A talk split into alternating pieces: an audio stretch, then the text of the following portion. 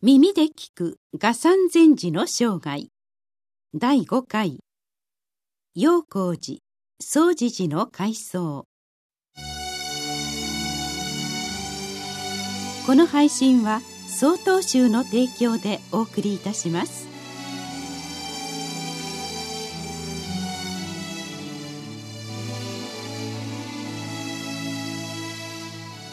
画山禅師が諸法遍歴の修行に旅立った3年後の延享2年西暦1309年9月14日。議会禅師は91歳でその生涯を閉じました。この時画山禅師は壮烈の14番目皇后を持つ役として定石関数と記録されています。ですから大乗寺に戻り経山禅師のもとで重要な役を務めていたことがわかります。その後経山禅師は大乗寺を明法禅師に譲り自身は上重寺に入られました。それから半年ほどした昭和元年西暦1312年の春。雲野三郎重野信直とその妻より白衣郡堺田物の土地を寄進されそこに新たに寺院を建立することとしました。翌年の8月仮の栗を建立しここに陽光寺整備が始まったのです。この時画山禅師は陽光寺の整備を一緒に行っていたと思われます。それから4年ついに経山禅師は陽光寺に出世街道をしました。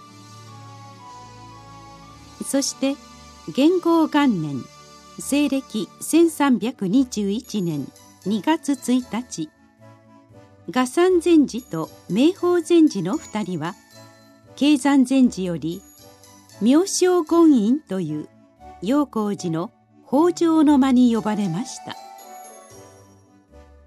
そこで二人は開脈と仏祖正伝菩薩会作法一巻を授与されたのです。これらは曹洞宗の解放そして受戒の儀式のための大変重要な書物でこの書に基づいて多くの弟子や在俗の信者に会が授けられてきました。時に画山禅師46歳のことでした。さらにこの年の7月22日経山禅師は条件立志より諸岡寺観音堂を譲られました。そして三号を諸学山次号を総持寺と改めたのです。この後経山禅師は陽光寺と総持寺の二か寺を同時に整備していくという大事業を行いました。その傍らには常に補佐に努める画山禅師の姿があったのです。そうした中同じ年の11月25日陽光寺の主祖に任じられていた画山禅師は計算禅師に代わり貧髪を行いました。貧髪とは法を説くこと問答することを意味するものでこれは修行僧の代表である主祖の重要な役目でした。3年後の小中元年西暦1324年画山禅師49歳の5月16日陽光寺主祖として大衆20名と共に総持寺総道の街道式のために出発しました。そして同月29日には総持寺の騒動が開かれました。ここにおいて総持寺の整備も完成したのです。その後総持寺は合山禅寺に譲られることとなるのですがそれはまた次のお話。